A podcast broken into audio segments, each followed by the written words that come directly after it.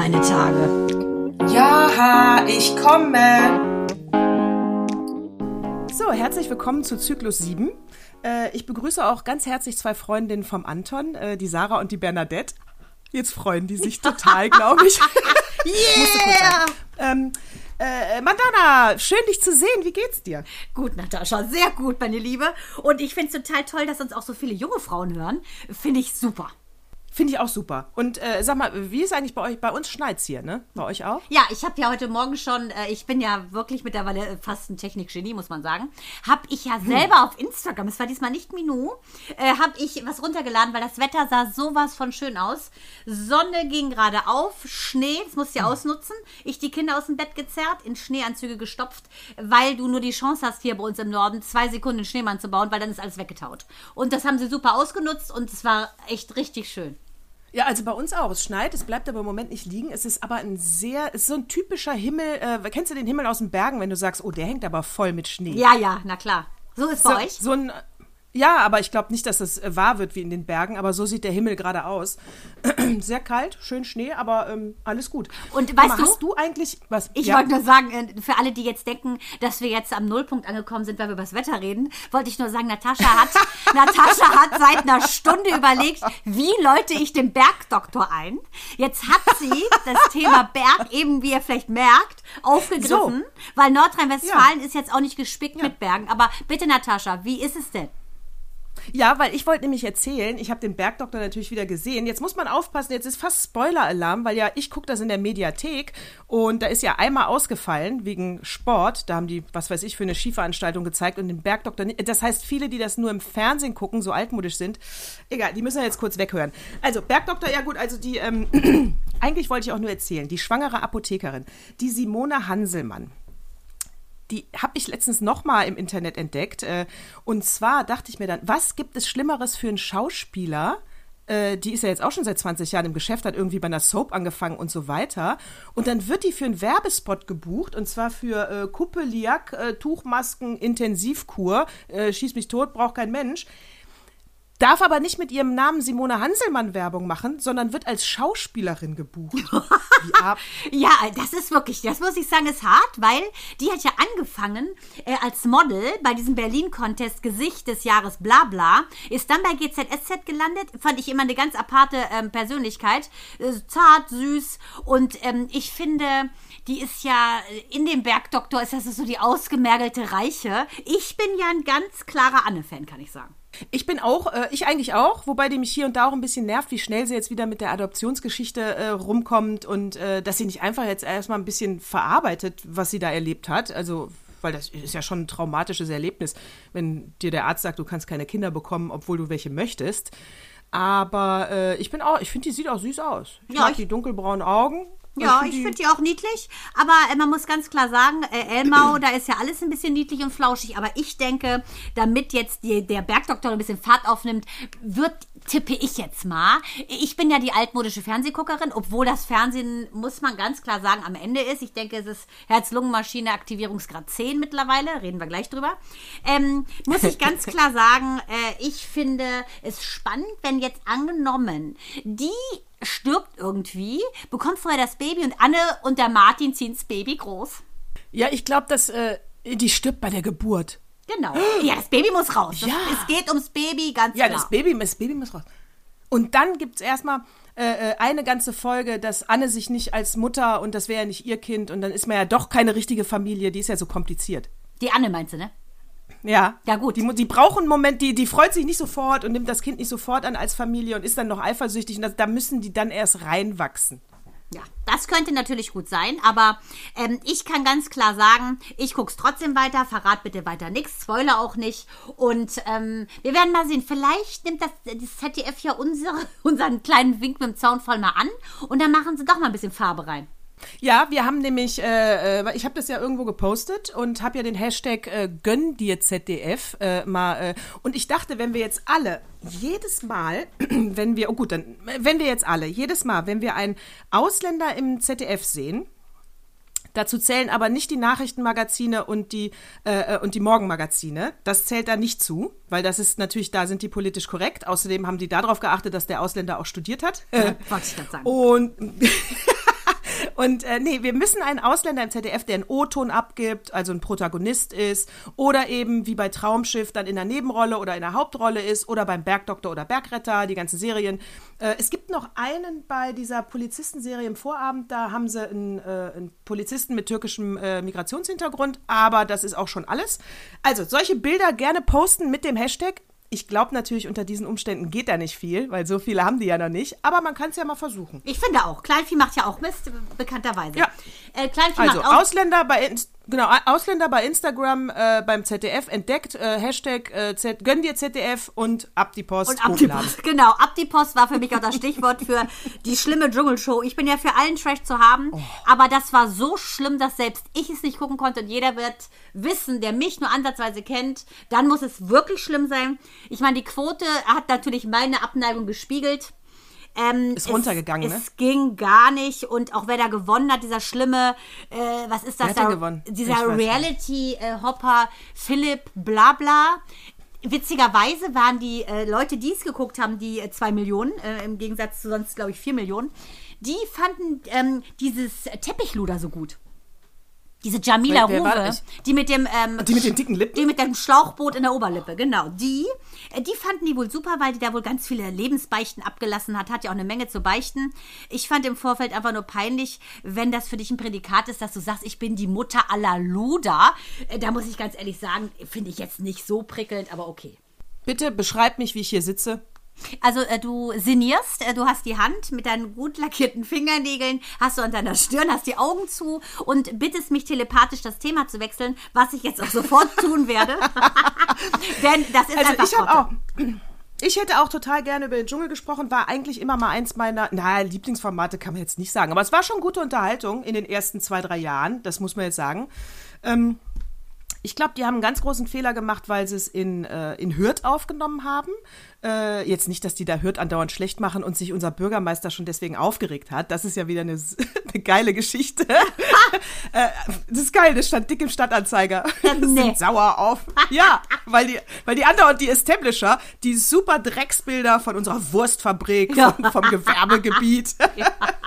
Und da, wo sich noch nicht mal die Sonne blicken lässt, weißt du, Ja, ist dann ja. die Anmod oder so. Ja, gönn, gönn dir, könnt ihr machen, ist mir wurscht.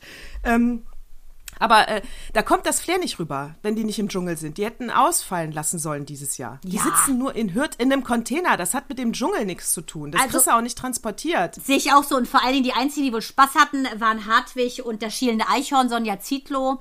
Und die haben ja wohl nur gesagt, ja, die Autoren haben so gut geschrieben. Die Autoren, der eine ist ja ihr Mann. Ne?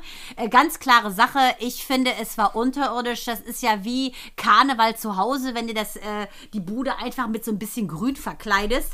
Und es lag einfach auch an den unterirdisch unbekannten und unspannenden Kandidaten. Also weißt du, früher hast du Was ist los da, Ryan, Brigitte Nielsen, die wirklich cool war, oder Desiree Nick, ähm, also die, die, die gespaltene Lispelzunge, da kannst du sagen, was du willst, die haben ja, unter, die haben ja Show geboten, aber das, also das geht ja gar nicht. Ja.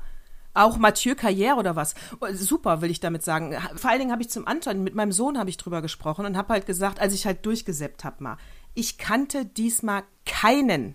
Ja, und dann sagte der Anton so zynisch, ja, du kanntest halt keinen. Und ich so, Anton, guck doch mal rein, dann sag mir, wen, wen kennst du denn? Und er direkt am Telefon, Google, Google, Cast, und er so, ich kenne ja auch keinen. Ist ja, siehste, die sind diesmal, noch nicht mal du kennst die in deiner Generation. Also wenn, wenn da kein, äh, und dann sagt der Anton, oh Gott, da ist ja eine, äh, die war 77 im Playboy und deswegen darf die da sein. Bea Fiedler war das, glaube ich. Fand das super ätzend. Weil 77 ist ja eine Greisin für den, ne? Ist eine, absolut. Er sagte, das ist ja jetzt kein Prädikat, warum ist die im Dschungel? Ich, kein Mensch kennt die. Also, das, nee, das war, äh, mit Recht sind die Quoten runter. Ja, muss man sagen, war nix. Und da kann ich nur sagen, äh, an deiner Stelle, wenn du wieder was Gutes willst, musst du, glaube ich, in die Streaming-Kanäle. Ich weiß nicht, ob ich es dir schon mal erzählt habe, aber dieses Little Fires Everywhere, habe ich dir schon mal empfohlen. Äh, hab ich schon geguckt, finde ich super. Hast die ganze, ganze Staffel, die ganzen acht Folgen? Ja, Wahrscheinlich sogar in einer Nacht, weil wenn die war ja so geil, war ja, vielleicht waren es zwei Nächte. Aber Nee, ich wollte gerade sagen, wahrscheinlich du als eingefleischte Reese Witherspoon-Fan ist ja klar. Ich finde, das ist mal wirklich cool. Da hast du auch Konflikte, Töchter, Mütter. Ne? Da hast du alles drin. Das war ja so brandaktuell wie nie. 2017 war das ja der Bestseller von der, von der Celeste Ng. Wird's ja Ng. Ihre Eltern sind ja auch aus Hongkong äh, nach Amerika eingereist. Und äh, das muss ich sagen, sowas, wenn ich das gucke, dann weiß ich, okay, die Zeit ist nicht vertan. Aber das da, äh, es interessiert mich nicht, ob die Höhenangst haben. Äh, Leute, die ich gar nicht kenne und als, als Stars deklariert werden. Interessiert mich nicht.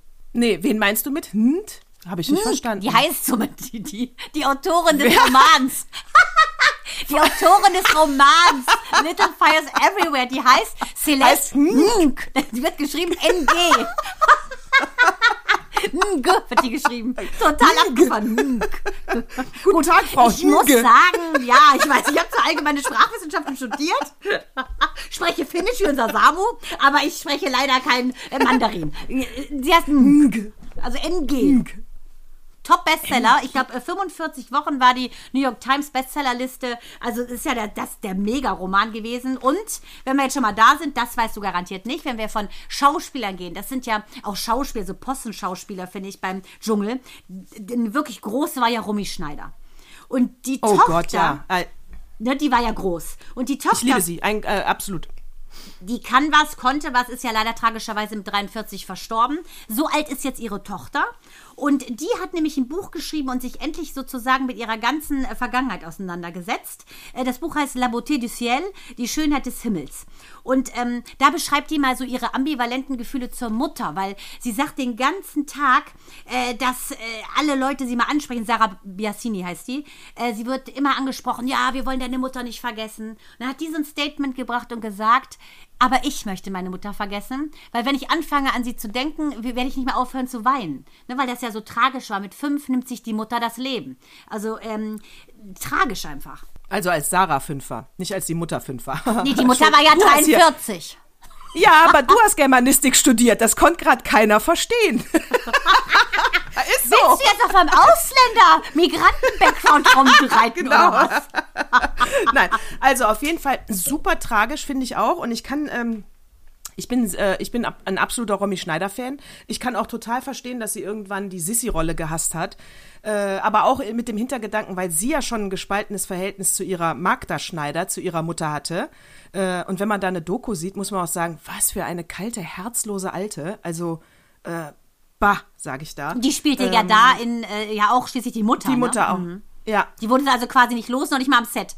Da in Sissi denkst du natürlich, oh, so eine Mama wie äh, Magda Schneider in Sissi, die hättest du natürlich gerne. Die war so herzlich, da in Bayern, in, in, Possenhofen, Ja, äh, wie sie da mit ihren, mit ihren acht Kindern Ja. und alles war super. Also, pff, der hättest du gern gehabt, aber im echten Leben war sie halt, hat äh, später kaum Geld verdient. Ihre Tochter hat den ganzen Lebensunterhalt finanziert. Äh, äh, der Stiefvater äh, hat sie, glaube ich, irgendwann mal begrapscht. Also der Stiefvater hat die Romy irgendwann mal begrapscht. Also die hatte keine glückliche Kindheit und ist deswegen auch, glaube ich, dann irgendwann nach Frankreich. Aber diese Tragik hat sich ja fortgesetzt in ihrem Leben. Und ich glaube, den Verlust ihres Sohnes hat sie nicht verkraftet und war ab dem Zeitpunkt wahrscheinlich auch nicht mehr in der Lage, ihre Sarah zu lieben. Und äh, die Sarah wird das wahrscheinlich so empfunden haben, als hätte die Mutter sie auch verlassen. Da muss man Ist sie ja so. Ja fragen. Also ist ja so. Ist ne? ja so. Also die ist ja, hat, Ja. ist ja sich durch Krankheit aus dem Leben geschieden. Ähm, am 29. Mai 82, sondern das war ja eine bewusste Wahl. Und ich ähm, glaube auch, also wenn deine Mutter geht, ähm, obwohl sie dich noch hat und geht, offensichtlich, weil sie dem Sohn so hinterher trauert, der ja dramatischerweise beim ähm, Klettern über einen Zaun ähm, sich ja so unglücklich aufgespießt hat, dass er letztendlich an diesem Unfallfolgen verstorben ist. Das bedeutet ja schon, dass sie offensichtlich den Sohn mehr geliebt haben muss. So denkt sie sich das wahrscheinlich. Und ähm, was ich hart finde, die, ich wusste das gar nicht, dass sie so lange versucht hat, schwanger zu werden. Also Sarah Biasini sagt, sie hat 25 Jahre lang versucht, schwanger zu werden. Es hat nicht funktioniert. Und dann ist 2017 das Grab von Romy geschändet worden. Und drei Wochen später sagte sie, ähm, bekommt sie die Nachricht, nach 25 Jahren erfolglos schwanger werden, dass sie schwanger ist. Und sie sagt, das wäre für sie irgendwie, als wären die Dämonen der Vergangenheit quasi auch aufgestiegen wieder durch dieses Luftmachen, in, in Anführungsstrichen. Und dann hat sie sich erst damit auseinandergesetzt, wie sie sich eigentlich gefühlt hat. Sie hat also ganz oft auch als Kind immer gesagt, nee, ich bin das nicht, wobei die sich ja unfassbar ähnlich sehen. Wenn sie angesprochen wurde, sind sie nicht die Tochter von Rumi Schneider, dann hat sie immer gesagt, nein, das bin ich nicht, weil das so schmerzhaft einfach war. Und nachdem das passiert ist, dieses Schlimme, sagt sie, ist sie in Frieden gekommen, hat sich mit ihrer Geschichte auseinandergesetzt und hat deshalb dieses Buch geschrieben. Die hat ja auch, glaube ich, mal einen Film in Sat 1 gedreht. Und das ist mir nur aufgefallen, weil ich halt ein Romy Schneider-Fan bin. Und, ähm, und, und, deswegen ist mir der Name natürlich aufgefallen. Ich glaube, einen Film hat sie für Sat 1 mal gedreht. Müsste ich jetzt noch mal googeln. War nämlich so ein Kostümscheißfilm, hätte ich mich natürlich nie für hergegeben. Sah wirklich von der Requisite schon billow aus. Mhm. Und, aber, aber sonst muss ich dir äh, absolut recht geben, die hat sich äh, sehr äh, gut und geschickt aus der Öffentlichkeit rausgezogen. Man hat nie was in der Bunten nicht, in der Gala nicht. Also äh, Nee, die hat, hat sich zurückgezogen. Die wollte nicht hat ja interviewt auch, werden. Die hat ja auch einen Theaterregisseur geheiratet und die Kleine von denen wird jetzt im Februar, glaube ich, drei. Und ähm, was mich sehr betroffen, also was ich so sehr berührend fand, weil ich auch eine sehr schwierige Mutterbeziehung hatte, war, dass sie eben sagt, das Schönste für sie ist das Wort Mutter. Wenn sie das sagt, das, das empfindet sie als so wunderschön. Und ich denke, durch die Geburt des Kindes, jetzt wo jemand zu ihr selber Mutter oder Maman sagt, ist das für sie so eine Heilung. Das kann ich total nachempfinden, weil ich das auch so empfinde. Wenn die Kinder Mama sagen mit so einem liebevollen Klang, das ist für mich das schönste Wort, neben dem Atem meiner Kinder, wenn die schlafen natürlich nur, Leute, ähm, dann muss ich sagen, das ist, da geht mir das Herz total auf. Oh, bin ich bin ich bei dir, wenn die ich würde ich würde sterben, wenn ich solche Öko-Kinder hätte, die mich die ganze Zeit Natascha nennen. Ja. ja. Weißt du, Natascha, wir sind, wir kannst sind so du auf, mir mal den weißt du, Popo abwischen? Ja, wir- weißt du, wir sind so auf Augenhöhe, weißt du. Du bist ein ganzer Mensch, ich bin ein ganzer Mensch. Also äh, du musst mich nicht Mama nennen. Ich bin Natascha. Mm, Ja, ja, das finde ich. Ja, aber das, Nee. das, das sind aber auch die Nein. Eltern, die sich, wenn die Kinder dann ausrasten an der Kasse, weil sie eben nicht äh, den Mausespeck kriegen, die sich dann mit den Kindern auf den Boden schmeißen und sagen, ich find's auch so gemein, du hast so recht. Das sind auch die Eltern, die haben immer Jeans an, wo, der, wo die Hose so am Arsch hängt. Ja, weil sie die Als hätten waschen, die Mann. als- Sie ziehen die Ich Kinder wollte gerade sagen, an. als hätten sie die, als hätten sie die 5000 Jahre nicht gewaschen. Oder mit so, mit so schlimmen Waschnüssen. Das ist auch so hart. Das sind auch die, das sind auch die, die in den Öko-Vierteln in Großstädten äh, äh, äh, da immer noch mit, mit das Kind ist vier und es wird immer noch gestillt. Genau. Okay, an der Wo Stelle, denkst, an der Stelle kann ich jetzt nicht so laut lachen. Ich habe ja meinen Sohn äh, Sag nicht. 28 Monate gestillt. Sind zwei Jahre. Ach, oh, okay. ist Mathematisch müssen wir kurz aufklären. Sind wir, also ich bin ja noch schlechter als du, aber ich habe es mir aufgeschrieben, wie lange es ist. 24 Aber Monate sind ist doch zwei Jahre und vier Monate. Ja, was soll, also wäre mir zu lang gewesen, absolut. Da wollte ich meinen eigenen Körper vor allen Dingen wieder haben. Aber das finde ich jetzt noch okay. Also mein, unser Kinderarzt hat ja schon bei Minou gesagt, nachdem ich die 20 Monate gestillt habe, äh, ganz klar, ich habe mich ja gar nicht getraut, das zuzugeben. Und er nur so ganz klar, wir sind ja nicht im dritte Weltland, äh, da kann man locker nach sechs Monaten abstillen. Ich nur so, so eine rote Bombe gekriegt, ne? Und ich so, äh, ist klar. Und Abgang, nächster Ja, Kinderarzt. ja, genau, dann habe ich gewechselt. Jetzt bin ich einfach Dr. Leuschner, bin ich sehr zufrieden. So. Herr Dr. Wüstemann. Ja gut, und dem ging es wirklich nicht um, mein, um den Shape meiner Titten. Da ging es dir nicht drum, ne? Der wollte einfach mir suggerieren, ich mache was falsch, aber ich habe es gemacht, wie ich wollte und meiner Tochter geht's wunderbar. Beiden Kindern von dir geht's wunderbar. Von daher, am Ende sage ich ja auch immer, ähm, Mütter wissen schon selber, was für die Kinder gut ist. Für mich wäre das jetzt nichts gewesen. Ja, aber ich, ich glaube, es gibt trotzdem eine natürliche Grenze beim Stillen. Gut, Natascha, Und, damals, als du Babys hattest, damals, da war das, da war das auch nicht in. Ja, das stimmt. Lustig ist aber auch die Wahrnehmung. Ich habe hier zwei Comedy-Formate, die haben ja gestern wieder angefangen. Einmal ZDF Royal gucke ich gerne und einmal die Heute Show.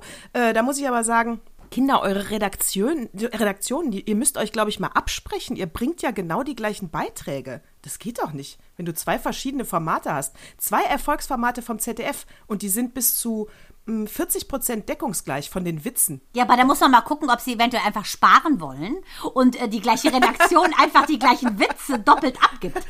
Aber, äh, äh, aber sollen sie selber wissen, ich gucke jetzt einfach nur noch ein Format. Einmal in der einen Woche das, in der anderen Woche das. Äh, aber was, die, was mir aufgefallen ist, sie hatten eben beide die Witze über Spazierengehen gemacht, ja. Und sie sagten, oh, der war auch ganz lustig von Böhmermann, äh, die neue Volkssport Spazierengehen. Ich bin so froh, wenn Corona vorbei ist und ich mal wieder zu Hause bleiben kann. fand, ich, fand, ich sehr, ja. fand ich sehr lustig, den Ansatz. Aber dann dachte ich mir, ich, ähm, ich, das, ist, das ist ein Stadtwitz, weil das gibt's auf dem Land nicht. Nee. Ich, hier gehen jetzt nicht hier, hier, ist der Park nicht voll, äh, weil jetzt Corona ist und alle spazieren gehen. Hier ist es genau so leer und so schön wie immer. Ja, aber genau, das ist, ich glaube, da muss man jetzt trennen, sowieso, zwischen urbanen und zwischen Dorfis. Also ich bin ja, wir beide sind ja Dorfis. Genau. Äh, deshalb, glaube ich, haben wir diese ganzen Probleme gar nicht. Und deshalb ist auch, glaube nee, ich, ich Corona für uns, muss man ganz klar sagen, ähm, noch ein Stück weit angenehmer, weil für uns ist das ja jetzt nicht eine Ablenkung rauszugehen. Wir müssen raus, damit wir überhaupt, über, überhaupt irgendwo hinkommen. Ja, ist genau so. Und es hat sich nicht viel verändert, schon gar nicht vom Stadtbild. Aber ich kann mir genau vorstellen, wenn du in Köln City oder Berlin City, München City, Hamburg, dass diese Parks, die die dann haben, die werden wahrscheinlich jetzt brechend voll sein. Ja, na klar. Ätzend. Ja, da gibt's äh, ja, pro äh, Quadratmillimeter wird da immer ein Typ sein oder so, ne? Und dann seine Wurst und da du nichts machen kannst, genau.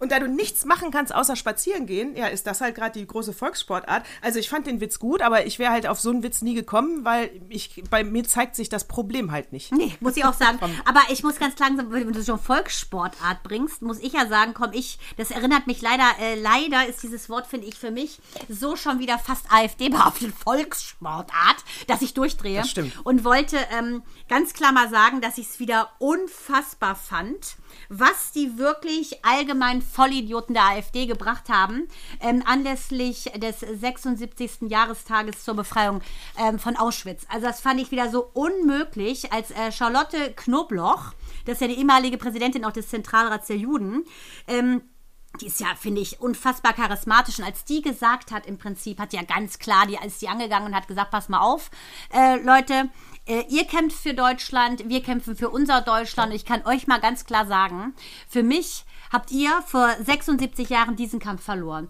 Und ich finde, das ist so respektlos, wo die, wie diese alte Volksvertreterin äh, Alice sich da hinsetzt und den Kopf schüttelt.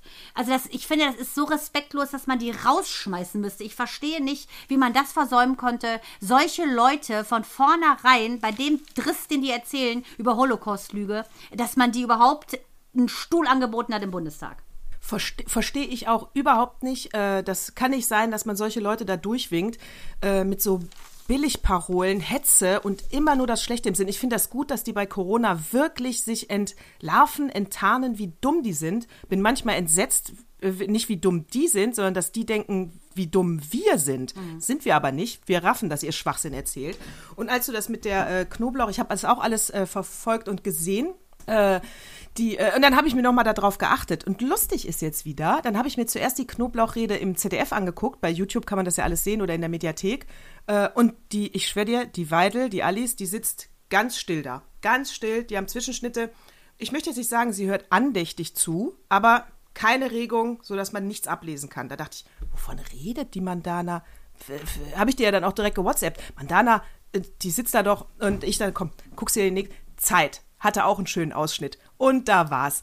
Äh, Knoblauch sagt was, alle klatschen und die Weidel lehnt sich zurück, lässt die Hände ganz demonstrativ auf dem Pult liegen. Nach, sie will damit deutlich von der Körpersprache sagen, ich klatsche hier nicht. Selbst der Gauland hat geklatscht, ja. Aus, äh, äh, äh, da dachte ich mir nur, du hast recht, richtig scheiße, da war der Beleg. Und jetzt müssen wir uns wieder fragen, äh, Hashtag gönn dir ZDF, Wieso habt ihr das nicht reingeschnitten? Ja, aber das habe ich dir, ich hab, als ich dir die WhatsApp geschickt habe, Achtung, unfassbar, äh, ne, unfassbar respektlos, Knobloch, äh, werde ich definitiv heute im Podcast was zu sagen, also bewaffne dich, deshalb habe ich dir die WhatsApp geschrieben, ähm, ja. weil ich äh, ganz klar sagen muss, ähm, das weißt du selber, als Medienschaffende, Medien machen ist Meinung machen und ähm, eine Nachricht ähm, zu bringen zeigt ganz klar, wo stehe ich. Und du kannst eine Nachricht so oder so auch transportieren. Und das ist es. Also es kann nicht sein, und das ist dann dementsprechend auch nicht mehr objektiv, sondern es ist ja Meinungsmache. Ne? Und äh, selbst hinter dem, äh, hinter diesem mumifizierten, ähm, äh, sagen wir mal, unemotionalen Gesicht von Alice konnte man ja erkennen, hinter ihren arroganten Augenbrauen, äh, was sie denkt. Und da muss ich 100 sagen, Pro. Und da muss ich sagen, wenn man zum Beispiel ein Holocaust-Überlegender ist, wie die Anita Lasker-Wallfisch, die ist 95 Jahre, ähm, die haben ähm, ein Online, ähm, so ein Online-Memorial-Gedenkfeier abgehalten. Die war, muss man sich mal reinziehen, die ist mit ihrer Schwester, war die in Auschwitz ihre, ähm, das waren drei Mädchen. Die große ist, Gott sei Dank hatte die Glück, ist noch nach England ähm, gebracht worden, von den Eltern gerettet. Die Eltern wurden leider in einem Konzentrationslager ermordet. Sie ist dann mit ihrer Schwester in Auschwitz gelandet. Sie wussten nicht, dass sie beide deportiert worden sind. Sie haben auch versucht zu fliehen, sind leider aufgeflogen und deshalb natürlich dann verhaftet worden. Dann hat die, die ist Cellistin gewesen, dann hat die sich, dieses Mädchenorchester von Auschwitz, äh, musste die da aufspielen, Musik aufspielen, wenn die, ähm, wenn die im Prinzip von den Arbeitskolonnen morgens aus dem Haus gegangen sind, abends nach Hause oder äh, zum Vergasen geschickt worden. Ich meine, sowas perfides musst du dir überlegen. Und dann sagt so eine Frau, die es überlebt hat, Leuten, die das leugnen, das macht die AfD ganz knallhart, dann sagt die, Leute, ich habe so viel Schlimmes erlebt. Ich habe es überlebt. Sie ist sogar nach Bergen-Belsen dann noch gekommen mit ihrer Schwester. Hat Tuberkulose und alles überlebt. Also ein wahres Wunder. Die wohnt jetzt in England. Sagt die Menschen, wir haben viel mehr gemeinsam, als uns trennt. Und wenn ihr das verleugnet, dann ermordet ihr die Opfer des Holocaust ein zweites Mal. Und das sehe ich genauso. Das sehe ich genauso. Ich habe auch äh, Gänse. Es ist ein Verbrechen an der Menschlichkeit und das gab es. Und solange es Menschen gibt, muss man daran erinnern. Und ich finde jetzt rein aus äh, soziologischer Sicht, jetzt wird es ja spannend, weil jetzt so langsam alle Opfer und Täter tot sind. Äh, das heißt, es sind nur noch Menschen da, die damit nichts direkt zu tun hatten. Das heißt, äh, auch so eine Ansprache im Bundestag wird es natürlich irgendwann nicht mehr geben, wenn du keinen Zeitzeugen mehr hast. Das heißt, es wird keiner mehr da sein, der äh, unserer Generation heute sagt, Obacht, ich war damals dabei, äh, ihr dürft das nicht nochmal so weit kommen lassen und ähm, erinnert euch. Das muss ja dann stellvertretend für, für die Opfertäter, die es dann nicht mehr gibt, jemand tun.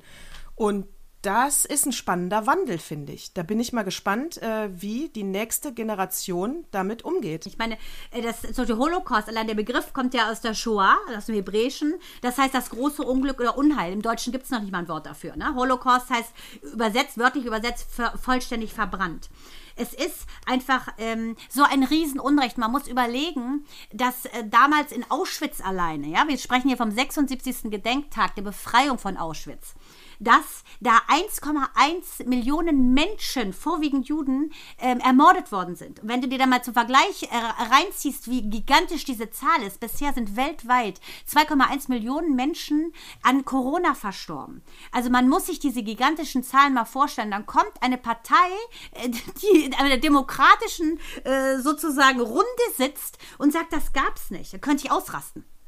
Und da habe ich mir Absolut. immer schon früher gedacht, auch bei Nazis habe ich gedacht, setz dich bitte vier Stunden äh, oder 300 Jahre hin und guck dir Schindlers Liste an. Schindlers Liste ist ja basierend auf dem ähm, äh, aus dem Holocaust überlebenden ähm, Leopold Pfefferberg. Der hat das inszeniert oder initiiert, dass es überhaupt verfilmt wird. Was ist mit uns Schindlerjuden passiert? Es war ein Schindlerjude. Für alle, die es nicht wissen, also Oskar Schindler war ja ein Großindustrieller, der natürlich auch in der Partei war, NSDAP NSDAP, der aber, ähm, muss man ganz klar sagen, eine Wandlung gemacht hat vom Saulus zum Paulus. Der hat 1200 Juden dann gerettet. Und ähm, dieser äh, Leopold Pfefferberg, der hat gesagt, ich möchte, dass unsere Geschichte erzählt wird, damit sie nicht vergessen wird. Und Spielberg hat es ja dann Und, gemacht. Äh und aber äh, durfte er das sofort machen? Ach, das hat ewig gedauert. Also, die haben so oft Anläufe genommen. 1950 wollten sie es schon. Es hat sich immer, verzo immer verzögert, weil alle gesagt haben, A, ist kein Kommerz äh, aus einer äh, Holocaust-Geschichte zu ziehen und B, hat sich keiner rangewagt so richtig. Ähm, es war dann so, dass ähm, dieser äh, überall rumgerannt ist und gebetet hat, bitte los, könnt ihr das nicht verfilmen. Letztendlich hat Spielberg dann die, ähm, die Rechte erworben, 1982, für das Buch. Buch und hat gesagt, okay, kann ich mir vorstellen. Ähm, hat dann zehn Jahre gebraucht, bis er soweit war, sich mit seiner eigenen amerikanisch-jüdischen Geschichte auseinanderzusetzen, dass er sagte, okay, wir machen das. Und Universal hat dann gesagt, okay, wir machen es, aber du drehst uns erst Jurassic Park, weil wir erwarten nicht, dass wir Kohle daraus ziehen können aus Schindlers Liste. Geil. Ja, siehst du, so ist es. Zuerst Jurassic Park. Ja gut, da muss man solche Deals machen. Ich bin froh, dass dieser Deal gemacht wurde. Wir Schindlers Liste hatten, gehört aber ganz klar für mich persönlich zu den Filmen, äh, die ich nur einmal gucken kann. Ja. Weil sie so tragisch ist. Ja, aber ich- das musst du zeigen, finde ich. Und das musst du auch Jugendlichen Ja. zeigen. Und was ich so total spannend fand, der Film wurde in Schwarz-Weiß ja gedreht. Götz George sollte übrigens Amon Goeth spielen. Hat er abgelehnt. Ach. Ja. Hat ja dann Ralph Fiennes gemacht. Ich meine, äh, Goeth war ja einer der perversesten äh, SS-Männer überhaupt. Ist ja Gott sei Dank dann auch äh, letztendlich in Polen zum Tode verurteilt worden 1946, gerechterweise. Ähm, man muss ganz klar sagen, was ich so schön fand, auch diese Bildsprache, schwarz-weiß, und dann ist ja nur ein, ein einziger Farbklecks in dem Film. Das ist dieses kleine Mädchen in dem roten Mantel. Und das hat auch so eine schöne Geschichte. Also ich habe mich sehr damit befasst, wie man merkt, immer schon, weil ähm, dieses kleine Mädchen äh, war, ähm, die hieß Roman Liebling. Später Roman Ligoka haben sie so umgenannt, damit sie eben nicht ähm, quasi auch deportiert wird. Sie lebte in dem Krakauer Ghetto und hatte einen kleinen roten Mantel, war bekannt als die kleine rote Erdbeere. Und Schindler hatte das, ähm, hat das selbst erzählt, ne, in den Aufzeichnungen zu dem Buch, dass er sagt, das war für ihn wie so ein Wandel, wo er gesehen hat, oh Gott, hier läuft was ganz, ganz, ganz eklatant falsch. Und ähm, das ist so ein bisschen offensichtlich diese Saulus-Paulus-Wandlung von Schindler. Als er das gesehen hat, dieses kleine Mädchen in diesem Ghetto, dem Tode nahe, äh, hat, hat ist bei ihm irgendwas hat Klick gemacht. So, und dann dieses Mädchen ganz hart, sieht diesen Film, als Frau, die ist 1938 geboren, wohnt in München, ähm, sieht den Film und sagt, das bin doch ich. Und daraufhin hat die sich mit ihrem, mit ihrer ganzen Geschichte auseinandergesetzt und hat selber auch ein ähm, Buch geschrieben, und zwar das, Rot, das Mädchen mit dem roten Mantel. Und das sollte so einfach diesen kleinen Hoffnungsschimmer darstellen in dieser ganz schlimmen Zeit. Und dass man das Gute finden kann, egal wie schlimm es ist, aber dann muss man auch den Mund aufmachen. Dann hat sie da wirklich, äh, dann war das für sie wie eine Traumabewältigung. Dass Genau. sie sich da nochmal gesehen hat. Absolut. Dann ist, ist einiges äh, im Hirn wieder zusammengefügt worden. Und dann finde ich. Also das ist eine Geschichte, die darf man nicht vergessen. Aber ich lehne mich jetzt auch mal weit aus dem Fenster. Wobei weiß ich gar nicht, äh, ob ich mich damit so weit aus dem Fenster lehne. Ich finde, ähm, ich finde, man, also dass das jetzt ganz schlimm war, das haben wir schon deutlich gesagt und wie unsere Haltung dazu ist. Aber ich finde auch, man kann ja die jüdische Kultur nicht immer nur darauf reduzieren. Ähm, das ist. Äh, Das ist zu wenig. Ich formuliere es mal so. Weil ich weiß noch hier in unserer ersten Folge, als du äh, diese lustige Geschichte erzählt hast, dass die am Sabbat nicht äh, waschen, weil dann gehen die Maschinen kaputt, weil die am Sabbat nicht waschen dürfen. Äh, und das ist ja so eine Art Aberglaube. Das ist ja dieser, eben diese, dieser jüdische Humor. Der ist ja super. Äh, da habe ich mich nämlich dran erinnert, wie ich als Kind alle Ephraim Kishon Bücher verschlungen habe, die ganzen Kurzgeschichten. Und das ist genau das, was du jetzt, es war genau dieser Witz, diese Geschichten, das hat er in unterschiedlichen Lebenslagen, ja. Und ich möchte mehr von der jüdischen Kultur kennenlernen. Ich möchte nicht nur die eine Seite kennenlernen. Und ich äh, möchte der sein, der ähm, nicht der, der Entschuldigung sagt, aber der mit ihnen das Leid von damals teilt und anerkennt. Aber ich möchte auch der sein, der mit ihnen lacht, Witze macht und äh, vielleicht auch mal einen kippt, ja, so richtig schön sich besaufen und sich totlachen. Das möchte ich auch sein. Und das kommt mir zu wenig, die Seite. Ja, und da gibt es ja ganz tolle Traditionen. Also ähm, bei meiner, einer meiner engsten Freundin Michal ist das ja so, sie ist Jüdin und da wird ja jeden Freitag trifft man sich da und hat dann sein Schabbat- Schabbatsdinner. Ne? Jeder, äh, die ganze Familie kommt zusammen, die also im Umfeld ist und äh, jetzt, gut, wenn die in Israel leben und die wohnen jetzt in Hamburg, ist ein bisschen weit, aber Freunde treffen sich Freitag zum Schabbatsdinner. Und ähm, das ist total schön, da wird die Challah gebacken, das ist ein Brot, das wird dann geteilt und das war total witzig. Also meine Kinder kennen es ja auch, seit sie geboren sind, aber wir hatten da mal ähm, meine Schwester mit, die es so noch nicht kannten und diese Challah, das Brot, sieht aus wie so ein großer ja, Hefezopf. Der wird halt geteilt, mit so ein bisschen Salz bes- bestreut und dann wird das ähm, geschmissen. Also erst der Älteste und dann geht das immer so weiter. Jeder kriegt ein Stück Brot. Und ähm, dann wird gebetet. Wär ich gerne mal ja, dabei. ist total cool. Dann wird gebetet, dann gibt es noch die klassische Hühnersuppe vorweg und äh, Hühnersuppe für die Seele gibt es ja auch als Buch, aber das wird dann sprichwörtlich, also ne, äh, für Leib und Wohl gibt es das meistens immer so als äh, Starter und das ist total schön, weil es bedeutet, eine Tradition aufrechtzuerhalten. Also das, ich finde das äh, für die Kinder, also für unsere Kinder immer bereichernd und so total normal. Ich habe es nur gesehen, als meine Schwestern das erste Mal mit waren, da haben die schon geguckt und dachten, wow, das ist so anders, aber sie waren fasziniert und das finde ich total cool. Ja, und ich glaube, da haben die Amerikaner uns auch viel voraus, die Engländer auch, weil die haben ja ihre, ähm, wie Woody Allen, also die haben ja viele jüdische Comedians, die nach, äh, die, die einfach bekannt sind als jüdische Comedians, äh, Sarah Silverman, Ja, ja, super. Äh, und, und, und. Und ich könnte dir jetzt so viel Deutsche gar nicht äh, aufzählen, ehrlich gesagt. Ja, äh, Michelle Friedmann, äh, Ja. der zählt nicht. Okay, den lassen Ja. wir als Comedian durchgehen. Aber der zählt nicht. Nein, also ich könnte dir so viele gar nicht Der. Dani Levy zum Beispiel, wer- der Regisseur, der ist, äh, ne, der, ich finde, ist ja auch ein, hat auch einen guten Humor. Das, äh, eben, du hast recht, es ist Ja, da einfach, stimmt. es ist da Aber- etablierter. Hier ist es immer noch so ein bisschen eher so, oh Gott, oh Gott.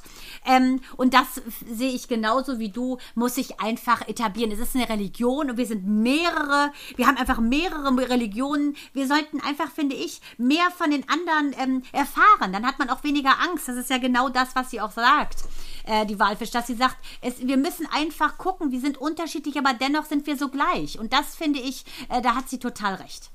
Äh, Hat sie total recht und ich finde auch, wir müssen mehr von der äh, Kultur erfahren, eben auch diese andere Seite. Äh, und ähm, zum Beispiel gibt es da äh, Ashley Blaker, äh, der ist ein Comedian, habe ich aber erst im Rahmen dieser Recherche entdeckt. Äh, der, äh, der ist streng unorthodox, heißt er. Also er ist natürlich sehr äh, jüdisch, sehr orthodox und sein Comedi ko komödiantisches Programm heißt streng unorthodox. Macht er sich über all diese Habits lustig. Aber das ist gut, weil dann kannst du gemeinsam lachen. Und gemeinsam lachen, finde ich, verbindet, ja. Und was ich noch empfehle, ist Friday Night Dinner. Das ist genau das, was du gerade äh, erzählt hast, dass die sich freitags immer, das ist nämlich wirklich eine Tradition und da gibt es auf Channel 4, kann man bei ähm, YouTube sich angucken. Ich habe es auch übersetzt nicht gefunden. Ich habe es damals auch im Original geguckt. Ähm, geht immer nur 20 Minuten. Es ist eine jüdische Familie. Goodman, äh, die zwei Söhne kommen jeden Freitagabend nach Hause. Und allein, allein durch diese Tradition, die regelmäßig ist, passieren ja so, äh, all, äh, passiert Alltagshumor. Weißt du, weil die sind natürlich mal gut gelaunt, mal schlecht gelaunt, man nervt die Mutter wieder, mal ist das. Da passieren ja Dinge auch dann immer wieder, weil man ja jeden Freitag kommt. Das ist ja- das Geile, was ein, Und ein bisschen Ja, wie bei genau. uns Weihnachten oder Ostern, ne? Da zentriert sich das in den Ja. christlich geprägten. Da weißt du, oh Gott, Weihnachten triffst du wieder alle und äh, alle Probleme, die du ein Jahr unter den Teppich gekehrt hast, werden definitiv monströs Berge werden. Absolut. Und die treffen sich jeden Freitag und dann an diesen, in dieser einen Folge, relativ am Anfang auch, kommt der, ich nehme an, er ist Christ, auf jeden Fall ist er nicht Jude, äh, kommt der Nachbar zum Abendessen dazu. Und äh, da wird auch wieder pointiert gesagt, wie wenig wir uns einfach mit dieser jüdischen Kultur auskennen, weil der wirklich, ich glaube, 50 Mal, bei jeder Gelegenheit sagt er als Danke, bitte, als Guten Tag, Shalom, Shalom. Ja, ja, weil er nicht weiß, was er Shalom. machen soll, ne? Und, ja, Man weil er nicht ja weiß, und weil er denkt, das machen die so, das machen die so. Genauso wie du gerade mit dem Brot gesagt hast, es wird zu Person zu Person. Dann wird der Teller serviert und er fragt vorher, gibt's da jetzt was besonders Jüdisches? Und die Söhne, äh, nee. Ja. Also, weil die essen natürlich Kartoffel, Fleisch, ganz normal, ja. So, äh, nee, wir essen so. Und dann kommt der Teller, wird serviert und er nimmt den und wirft den gegen die Wand. Und die Mutter sagt, was soll das? Das machen die Griechen. Wollte ich gerade sagen, das ist der Taki. oh, wie geil. Und er, oh, und er, oh, äh, Shalom. Ja. Damit lag er richtig. Mit Shalom konnte er nichts falsch machen. Wa- Was, Das ist so lustig. Also was nur nicht auf einen Teller darf, ist ja das Produkt sozusagen des Tieres, was auf dem Tisch liegt. Ne? Also wenn du zum Beispiel ein Rind hast, darf das nicht in irgendeiner Käsesoße liegen oder sowas. Äh, ne? Weil äh, Ah. eine Kuh oder so macht ja auch Milch und dann darfst du das nicht auf einem Teller haben. Solche Sachen. Ähm, oder äh, was äh, meine Kinder am aller, aller, aller tollsten finden, es gibt ein Fest, ich, ähm, da, da wird im Prinzip ähm, ja die Tora so gepriesen. Ich nenne es immer Happy Tora Fest. Und das Allercoolste ist in der Synagoge sitzen ja oben die Frauen und unten die Männer. Früher, als meine Freundin noch nicht verheiratet war, sind wir in die Synagoge gegangen und dann hat sie immer gesagt, achte auf die Männer ohne Ring. Weil das waren die potenziellen Ehemänner. und dann haben wir immer, und dann haben wir immer geguckt, geguckt, geguckt. Aber gut, letztendlich, äh, sie hat einen tollen Mann gefunden und alles super. Auf jeden Fall gibt es da ein Fest, da ähm, das Torafest und da ähm, wird werden Süßigkeiten von den Frauen oben nach unten geschmissen und die Kinder fangen die alle und es gibt niemanden, wirklich niemanden, der a so viele Kinder hat wie der Rabbiner Schlommi aus der Gemeinde in Hamburg. Schöne Grüße, Shalom. Und und, ähm, und die Kinder von dem, die haben fast alle Naschis aufgesammelt. Und, hallo, meine Tochter. Die war wirklich wie die ganzen Schlommi-Kinder, die hatte Berge davon. Und, und Shirley, ihre sozusagen Cousine, sagt immer, es gibt's doch nicht, wie machst du das? Und Michal lacht immer sich tot, weil Minou kämpft unten mit allen, äh, kämpft die da um ihre Naschis. Und das ist total witzig. Und das macht so Spaß, weil es was Witziges ist. Ja, weil man, weil das auch verbindet. Ich finde das immer schade, wenn man irgendwas bin ich äh, bin ich absolut bei dir, teile ich auch. Äh, wir müssen mehr von der jüdischen Kultur kennenlernen, nämlich auch die andere Seite. Und ähm, ja, das, muss- das muss passieren. Das, müssen- in diesem Sinne. Shalom. Ja, genau. In diesem Sinne Shalom. Shalom, Shalom. Das Wort Mischpoke finde ich ja auch so super. Ja. ja, es gibt ja ein paar Wörter, die so ein bisschen, ne? Ja. Deine Mischpoke, was gibt's denn? Possi, genau. Genau. Ruspe. Ja, ja, es gibt ein paar. Genau. Ja, stimmt. Marcel, Ja, ja, Toff, ich kann ja das Allerwitzigste, äh, als Noah geboren wurde vor 16 Jahren, da hatte Michal immer so eine witzige äh, DVD, und zwar Baby Einstein. Und äh, da gab es auch äh, so die ersten äh, Begriffe so auf Hebräisch. Efo Kelef, Efo Abba, Efo Safta. Efo heißt wo und Kelef ist der Hund. Und immer wenn ich jetzt äh, Michals Familie treffe, zur Bar Mitzvah zum Beispiel von Lian oder zur Bat Mitzvah von Noah, und dann äh, kannst du dann in der jüdischen Gemeinde, kann jeder kommen, ne, zur Bar Mitzvah oder Bat Mitzvah. Und äh, da gibt's ein riesen Buffet. Auf einmal steht dann eine da und die dachten wohl, ich bin so der Ur, der, der urjüdische Gemeindemitglied, weil ich mich da so wohlfühle und weil ich auf der Bühne irgendwas erzählt habe und so, also total witzig. Und dann hat die mich so zugetextet auf Hebräisch und ich nur so Efo Kelef, Efo Safta. Da lagen die alle am Boden, weil ich kann nicht mehr sagen. Also ich bin da hängen geblieben. Mittlerweile studiert ja Noah in, in Israel. Ich bin ja immer noch auf dem gleichen Stand, Efo Kelef. Aber äh, das ist auf jeden Fall sehr witzig, dass man so ein paar Sachen, Toda, bitteschön, äh, Joffi, schön, so ein paar Wörter kann. Ja, aber da bist du ja schon viel näher an der Kultur dran als, äh, als ich. Ist so. Dafür, da kenne ich viel zu wenig im Alltag, kenne ich nicht. Ich muss unbedingt mal kommen, ich möchte deine Freundin Ja, kennenlernen. musst du, es ist sehr witzig. In diesem Sinne, wir haben wirklich auch Saturday Night Fever, obwohl wir vorher Schabbesdinner hatten am Freitag. Also alles läuft. Ich wollte noch äh, erzählen über, äh, ich habe über das Foto, was ich bei Instagram gepostet habe, über, äh, über wer ihn kennt, Julian Reichelt. Äh, das ist mein TV-Tipp für heute. Wer Prime hat, äh, Amazon Prime, der sollte sich die Dokumentation über die Bildzeitung anschauen. Amazon hat die ein Jahr begleitet und zwar im 20, also 19, äh, 1900, 2020, oh Gott, 1900, oh Gott. ist eine super historische Doku von damals. Nein, Bismarck. im letzten Jahr, im Corona-Jahr. Oh, ehrlich. Äh, ein Jahr lang begleitet. Das heißt, da ist ja viel passiert in dem Jahr. Die waren, ich bin neidisch drauf, äh, dass ich nicht mit dabei war bei der, äh, äh, bei, der, bei der Herstellung dieser Doku, weil das hat Amazon ganz toll gemacht. Du denkst nämlich wirklich, du sitzt in der Stromberg-Folge. Das ist nicht sachlich runtererzählt, sondern richtig schön mitgefilmt. Und, ähm, und auch alles, es hat keine Off-Stimme, das steht alles für sich, ja, so geil haben die das aneinander geschnitten. Und ähm, Julian Reichelt, also die sind ja mh, selbstverliebte, arrogante Männer und Frauen, äh, die wirklich meinen, sie, sie steuern die Meinung in Deutschland und aber sie bestimmen. Das hat nichts mit Journalismus zu tun aus meiner Sicht und zwar gar nichts. Am lustigsten fand ich das Zitat, äh, wie im Bildlogo, die sind ja auch digital jetzt TV, Bild TV, äh, da war das Logo links, es muss aber rechts sein. Und äh, äh, dann sagte der Reichelt, äh, es wu- wird erkannt, ah ja, stimmt, es muss rechts sein, stimmt, das Logo muss rechts sein.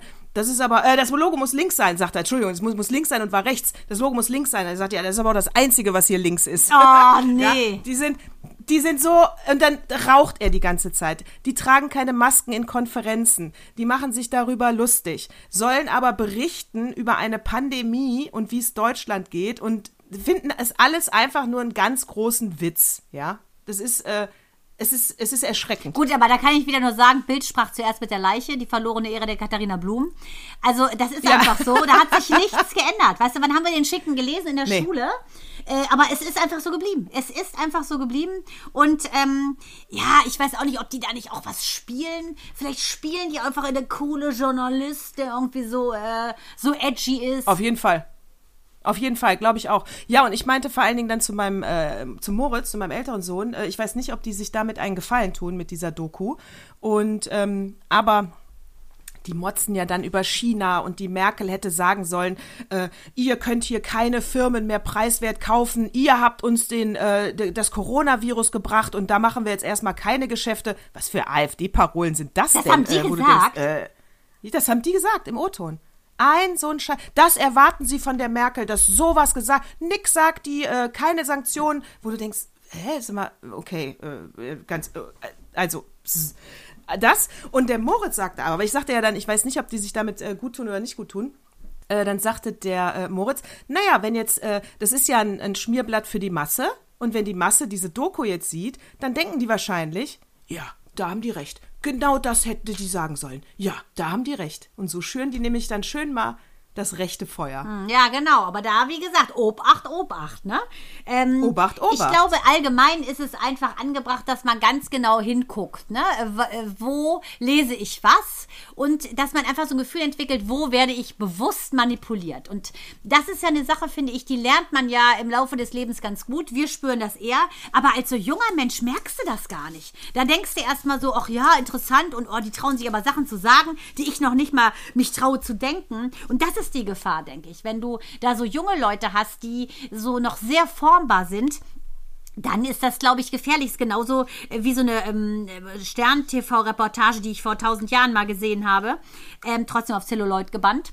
Äh, da ging es darum, da war irgendwie so ein Interviewteam unterwegs und da fragten sie in so einem Brennpunkt sozialen, so 14-Jährige, ja, was hast du denn gegen Ausländer? Dann sagte der 14-Jährige, ja, die nehmen uns die Arbeitsplätze weg. Und dann sagte der äh, Reporter, aber du arbeitest doch noch gar nicht. Ja, dann wusste er nicht mehr, was er sagen soll. Und da wusste man also ganz klar, äh, die wurden indoktriniert von ihren Eltern zu Hause offensichtlich, die ähm, aber auch nicht arbeiten gehen, aber trotzdem den tollsten äh, äh, Bildröhrenfernseher hatten. Damals gab es noch Bildröhre. Und das ist, glaube ich, wichtig. Man muss aufklären und man muss philosophisch an Sachen rangehen. Nicht einfach sophistisch wiederkauen, sondern dir eigene Gedanken machen. Und wenn dein Hirn normal tickt, ne, dann glaube ich, ist es gar nicht schwer zu erkennen, was richtig und was falsch ist. Ja, und was bei mir bei solchen Journalisten, und das finde ich, kann sich kein guter Journalist erlauben, ist diese verlogene Doppelmoral. Das ist das, was mir am meisten auf, auf, auf die Nerven geht, ja.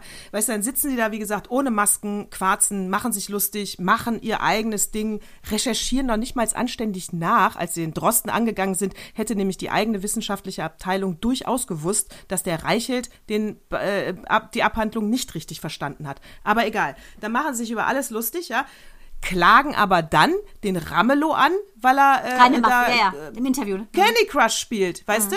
Also sind selber aber total indiskutabel in ihrem Verhalten. Das ist so eine, das ist wirklich so eine Friedmann-Moral. Äh, wer jetzt Friedmann nicht kennt, kann ihn ja mal googeln. Aber äh, du kannst ja nicht in andauernd deine Moral rausposaunen und alle anderen erziehen und äh, äh, denen sagen, was richtig und was falsch ist und selber ja dann die äh, koksend die Nutten in Hotelzimmer einladen Aber- und meinen, das ist alles in Ordnung. Da muss ich kurz Pink zitieren, Dear Mr. President. Ne? Die hat das Lied gesungen für Bush. Bush, ja, der größte Verfechter aller Jungfrauen, bis sie 90 sind. Und Antidrogen, selber kopsabhängig. Und wer das Lied Dear Mr. President mal übersetzt, ja, der weiß genau, was da Ja. abging. Das ist diese Bigotterie. Und äh, die gibt es einfach zu offensichtlich. Sehe ich genauso. Und dieses Integer, das ist das, was ich den Kindern versuche beizubringen, dass das Wort und die Handlung, die müssen verzahnt sein. Sonst führst du dich selber ad absurdum. Du musst das, was du sagst, meinen, sonst sag's nicht. Äh, das finde ich, äh, klingt sowieso auch jetzt wie schöne Schlussworte, aber das mit Pink, das brauche brauch ich nochmal gerade. Äh, das war ja wohl ein ironisches Liebeslied an den Präsidenten oder Ja, ich nein, das was war ganz verstanden? zynisch. Dear Mr. President. Ja, genau. Genau, da ging Puh. es darum, im Prinzip singt sie ja da, was meinst du, wie das ist, in einer Cargo-Box zu leben auf der Straße? Genau. Und ähm, äh, da geht es genau darum, ähm, dass dieser Typ, der steht für Moral und für, er hat ja früher auch noch äh, Ach Britney so. Spears genommen als Aushängeschild. Das war ja so, so ein bisschen so der Antichrist für Pink, weil Britney Spears war immer so das liebe Mädchen von nebenan.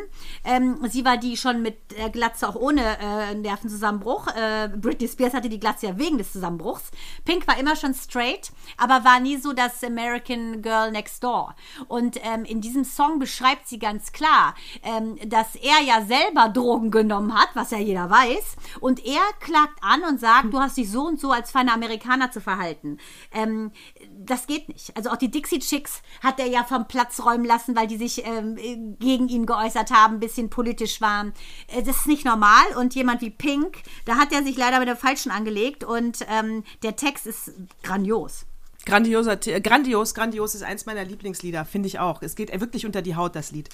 Und ähm, ja, in diesem Sinne, ich würde sagen, äh, wir können, also ich habe heute alles dir gesagt, was ich sagen wollte.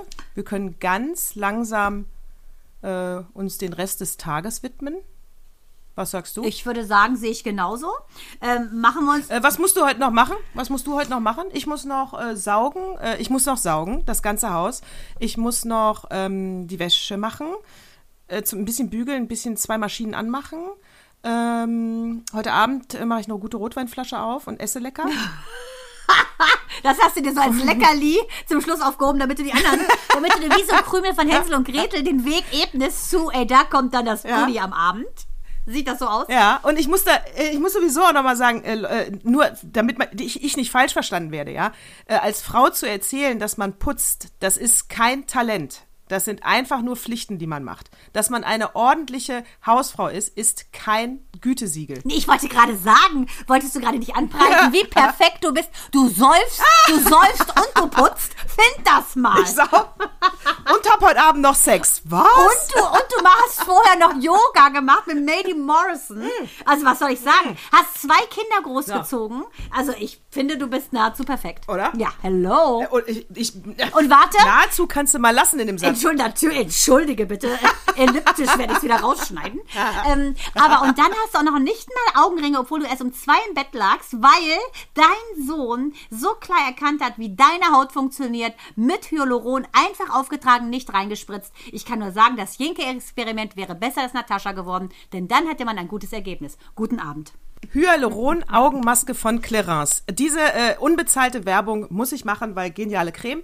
Und aber du musst noch sagen, was du den Rest des Tages machst. Gut, äh, was werde ich machen?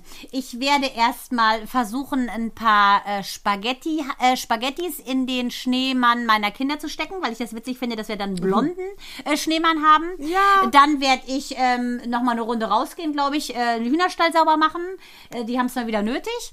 Und ähm, dann werde ich natürlich ähm, gerne die Haushalt, den Haushalt schmeißen. Ich bügel gerne, weil ich dann immer so schön Esther Hicks auf dem Ohr habe. Und ähm, ich muss sagen, ich finde es emanzipiert zu sagen, ich liebe die Hausarbeit und bin trotzdem nicht unattraktiv. Und dann kochst du noch für deinen Ich Mann kann alles. hast dabei ein Röckchen Ich kann an. alles. Was hast du an beim Was hast du an beim Putzen? Gar nichts. Ich hoffe, Ich, schw ich schwitze dabei immer so. ja, so in diesem Sinne. Äh, bitte, vielen Dank für alle Abonnenten. Es werden stetig mehr. Bitte, wenn ihr, wenn ihr Bitte euch wählt gefallen uns, habt, bitte wählt äh, uns. Bitte wählt uns, bitte wählt uns. Äh, erzählt weiter. Wir brauchen eure Stimme noch. Werbung, Werbung, Werbung. Also, danke Kinder, danke Leute, danke Männer, danke Frauen. In diesem Sinne, ne? Servus. Servus. Baba. Baba.